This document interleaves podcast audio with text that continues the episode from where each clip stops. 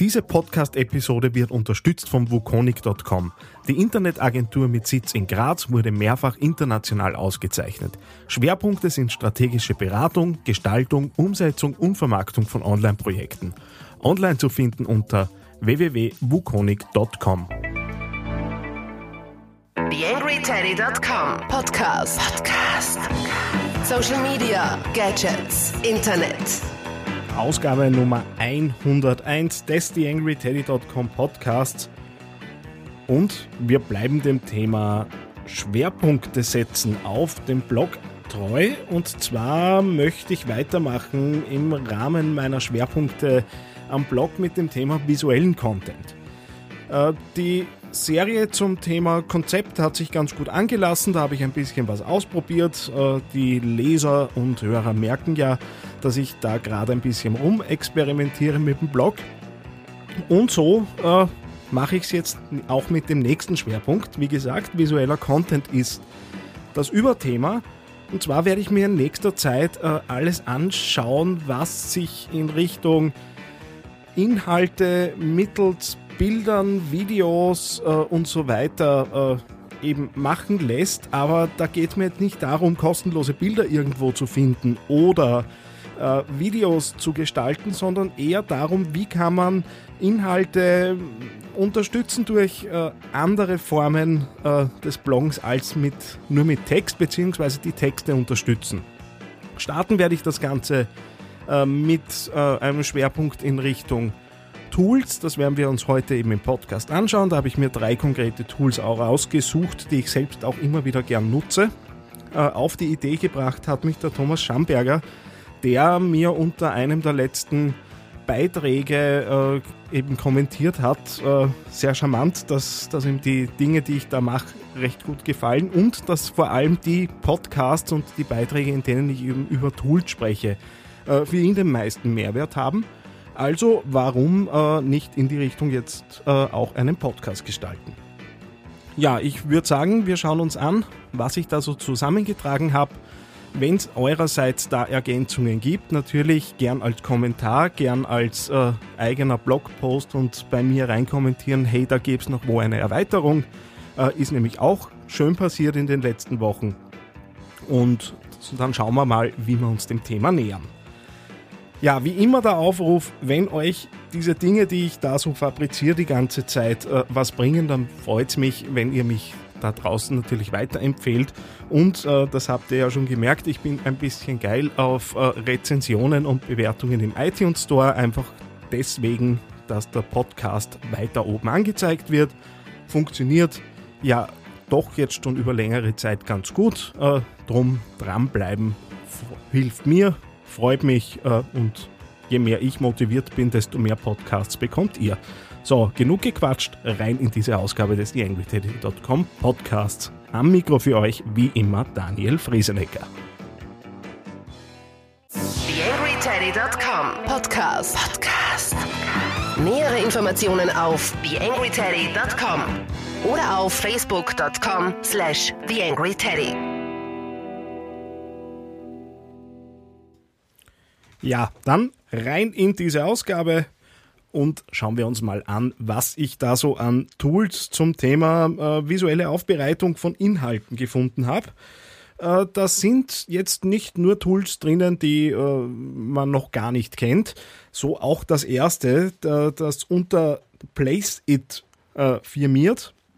Äh, das Ganze ist ein Drag-and-Drop-Tool, wo ich meine Bilder in eine fertige Vorlage reinziehe und meine Bilder dann äh, eben in äh, Smartphones, in, äh, in Tablet-Bildschirme und so weiter eingearbeitet werden, die Perspektive da ein bisschen mitgedacht wird und man so recht schöne äh, Bilder mit eben genau diesen Gadgets zusammenbringt. Ich habe das ganz gern äh, genutzt, wenn es darum ging, beispielsweise Veranstaltungen äh, herzuzeigen. Da gibt's üblicherweise irgendeinen Webflyer, da gibt's üblicherweise einzelne Grafiken und sowas dann nochmal in ein äh, so ein Tool einzubauen. Äh, schadet zumindest nicht, äh, macht sich auch ganz gut, wenn man es dann äh, als Header-Bild für einen Blogbeitrag oder äh, in den verschiedenen Networks als Google Plus, als Header für die Veranstaltung, was auch immer nutzt äh, und hat da relativ einfach äh, eben schöne Bilder, ohne dass man sich da jetzt großartig mit Bildbearbeitung aufhalten muss. Das Tool selber ist für gelegentliche Nutzung kostenlos, äh, möchte dann natürlich äh, auch genannt werden, funktioniert dann eben über ein Wasserzeichen im Bild. Äh, für die durchschnittliche Nutzung sollte das kein Problem sein. Wer da ein bisschen mehr haben möchte, beziehungsweise äh, öfter solche Downloads braucht, darf natürlich äh, gegen Bezahlung mehr in Anspruch nehmen. Losgehen tut's bei 12 Dollar im Monat. Da sind einfach nur mehr Downloads dann drinnen, nach wie vor ein Wasserzeichen von Place It drin, aber äh, nach oben hin äh, wird dann natürlich der Umfang der Leistungen immer größer. Ja, ein recht einfaches Tool, mit dem man, wenn man schon so ein bisschen fertige Inhalte hat, äh, auch ein bisschen was machen kann.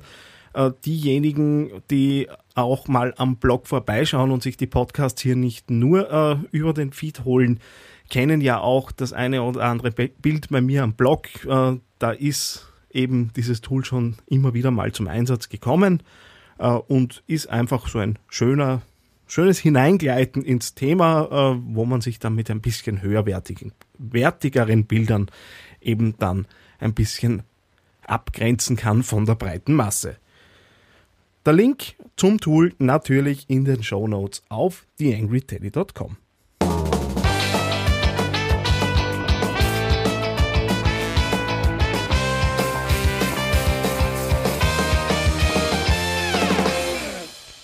Ja, am Thema Infografiken kommt man natürlich gar nicht vorbei, wenn man über visuelle Aufbereitung von Information spricht.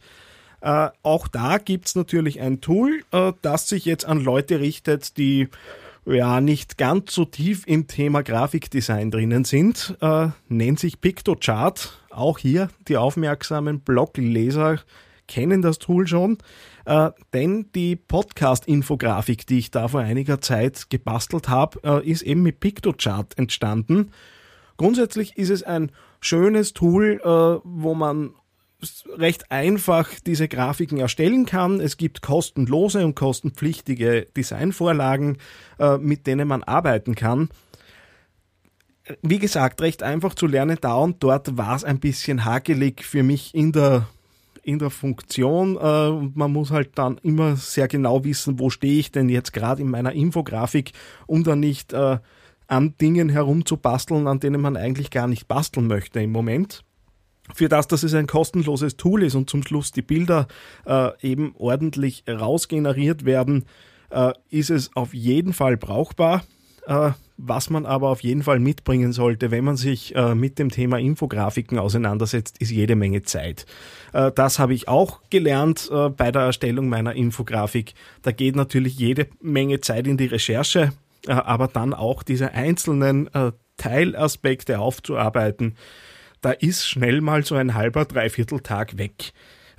Ist auch was, was ich mir für diesen äh, Schwerpunkt hier in Richtung visuellen Content vorgenommen habe, euch mal so ein bisschen zu skizzieren, was sind denn die einzelnen Schritte aus meiner Sicht, um an eine Infografik zu kommen.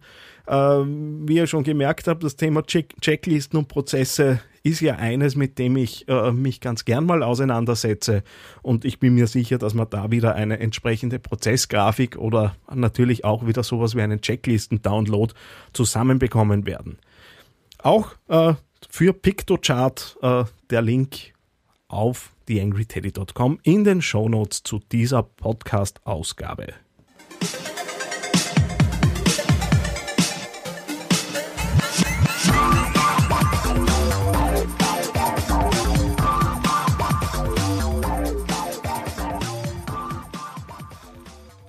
So, wir haben uns jetzt ein Tool angeschaut, mit dem man äh, bisschen hübschere Bilder äh, aus äh, vermeintlich einfachen Content äh, sich generieren kann. So dann die nächste Ausbaustufe, wo es in Richtung Infografik und sehr viel Information in einem Bild geht. Und jetzt fehlt natürlich noch das Thema Animations- und Infovideos.